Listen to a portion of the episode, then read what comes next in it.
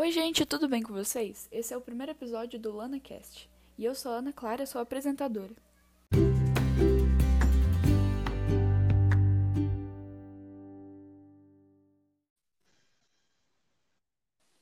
Bom, o assunto desse episódio é muito importante, principalmente nos tempos de pandemia. Hoje nós vamos falar sobre as fake news. Luísa, você sabe o que é uma fake news? Hum, se não me engano, fake news é o nome usado para as notícias falsas que você encontra na internet, não é mesmo? Isso. Fake news são notícias falsas, normalmente espalhadas nas redes sociais, tipo Twitter, Instagram, YouTube também. Elas podem ser criadas tanto por só uma pessoa, que geralmente cria um blog, mas também tem vários grupos que são especializados nisso. É, por exemplo, vários deles surgem em período de eleição para espalhar notícia falsa de algum candidato. Isso aconteceu agora em 2020 nos Estados Unidos é, acontece aqui do Brasil e provavelmente vai acontecer na próxima. A cada ano aumenta o número de fake news. Nossa, isso é extremamente de mau gosto. Por que alguém faria isso? Tem diversos motivos para uma pessoa criar uma fake news. É, os principais são atrair as pessoas para o seu site, porque a cada pessoa que entra no site você ganha dinheiro, ou criar algum boato para reforçar algum tipo de pensamento. Mas existe alguma maneira de você excluir um site que contém uma fake news? Então, não existe uma maneira de você apagar o site, mas você pode conseguir denunciar ele em massa e você consegue tirar ele do ar se tiverem muitas pessoas denunciando. Bom, pelo menos se todo mundo conseguir se juntar e denunciar o site, você consegue derrubar ele, porque essas fake news devem confundir muita gente. Sim, confundem. E você já recebeu alguma notícia falsa? Sim, várias vezes, principalmente nessa pandemia. Recebi diversas notícias que o coronavírus poderia ser curado com cloroquina e até mesmo com chá de folhas de abacaxi. Sim, eu já vi essa das folhas de abacaxi. Isso é extremamente absurdo, porque o problema dessas notícias é que, além de ser totalmente falsas, podem causar vários riscos à saúde. Pessoas desinformadas têm mais chance de ser contaminadas. E espalhar mentira para as outras pessoas, cada vez contaminando mais gente. E segundo uma pesquisa feita, três a cada quatro profissionais de saúde dizem que os pacientes acreditam em tratamentos e medicamentos que são baseados com notícias falsas. Agora que você mencionou isso, eu me lembro de ter lido uma matéria na UOL que dizia que cerca de 100 milhões de pessoas acreditam em ao menos uma notícia falsa sobre o Covid-19. Pois é, e o problema é que, além disso, um dos principais alvos das fake news são os idosos que são o maior grupo de risco do coronavírus. Exatamente. A minha bisavó compartilha diversas notícias falsas no grupo de WhatsApp da família.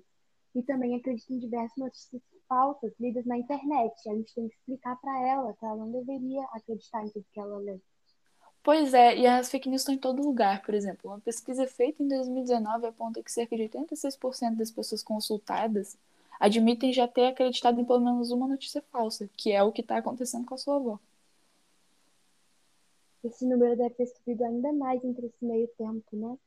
Provavelmente. E você acha que tem para evitar que elas sejam espalhadas por aí? Olha, eu acho que se a gente sempre procurar mais sobre uma notícia antes de compartilhar ela, observar se tem mais sites falando sobre a mesma informação e ver se o que está sendo dito tem comprovação científica, o número de fake news compartilhadas iria diminuir muito. Infelizmente, nem todas as pessoas fazem isso, né? Sim, como você disse que, infelizmente, as pessoas não se preocupam muito em checar se a notícia que elas estão compartilhando é falsa ou não. Elas não, não se preocupam em procurar mais.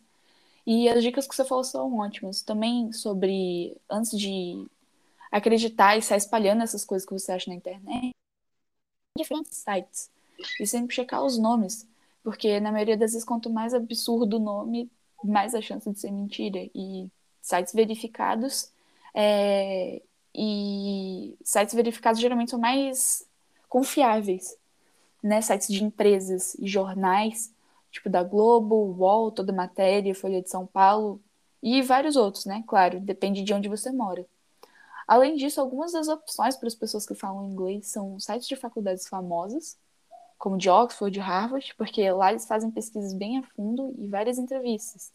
Também tem sites da, como da BBC News. A BBC News é muito boa porque eles têm escrito, eles têm podcast, eles têm vídeos e é muito bom. Sim, e esses sites em inglês têm uma tradução para as pessoas que não conseguem ler? Porque eles parecem muito interessantes. Então, é realmente muito interessante, né? Para você conseguir ter uma pesquisa melhor. E você pode ler eles traduzidos. É... Tem como você ativar a tradução automática do Google, que você encontra geralmente no canto direito da página. No celular, é um símbolo com dois As, onde você pode clicar e ele vai traduzir para o seu idioma é, ou no Google no computador, que tem um mapinha e você pode clicar e traduzir para o seu idioma. É, isso é muito bom para você conseguir ler as notícias, porque assim, até quem não sabe inglês pode lê-las. É, bom, eu acho que por isso é, por hoje é isso. E a gente fica por aqui. Para se lembrar de tomarem todos vocês cuidado com as fake news e manter os protocolos de segurança que agora vocês podem usar a dica do podcast para ficarem mais protegidos. Obrigada, Luísa, pela participação e até o próximo episódio. Obrigada pela oportunidade de participar desse podcast. Fiquem atentos e até o próximo episódio.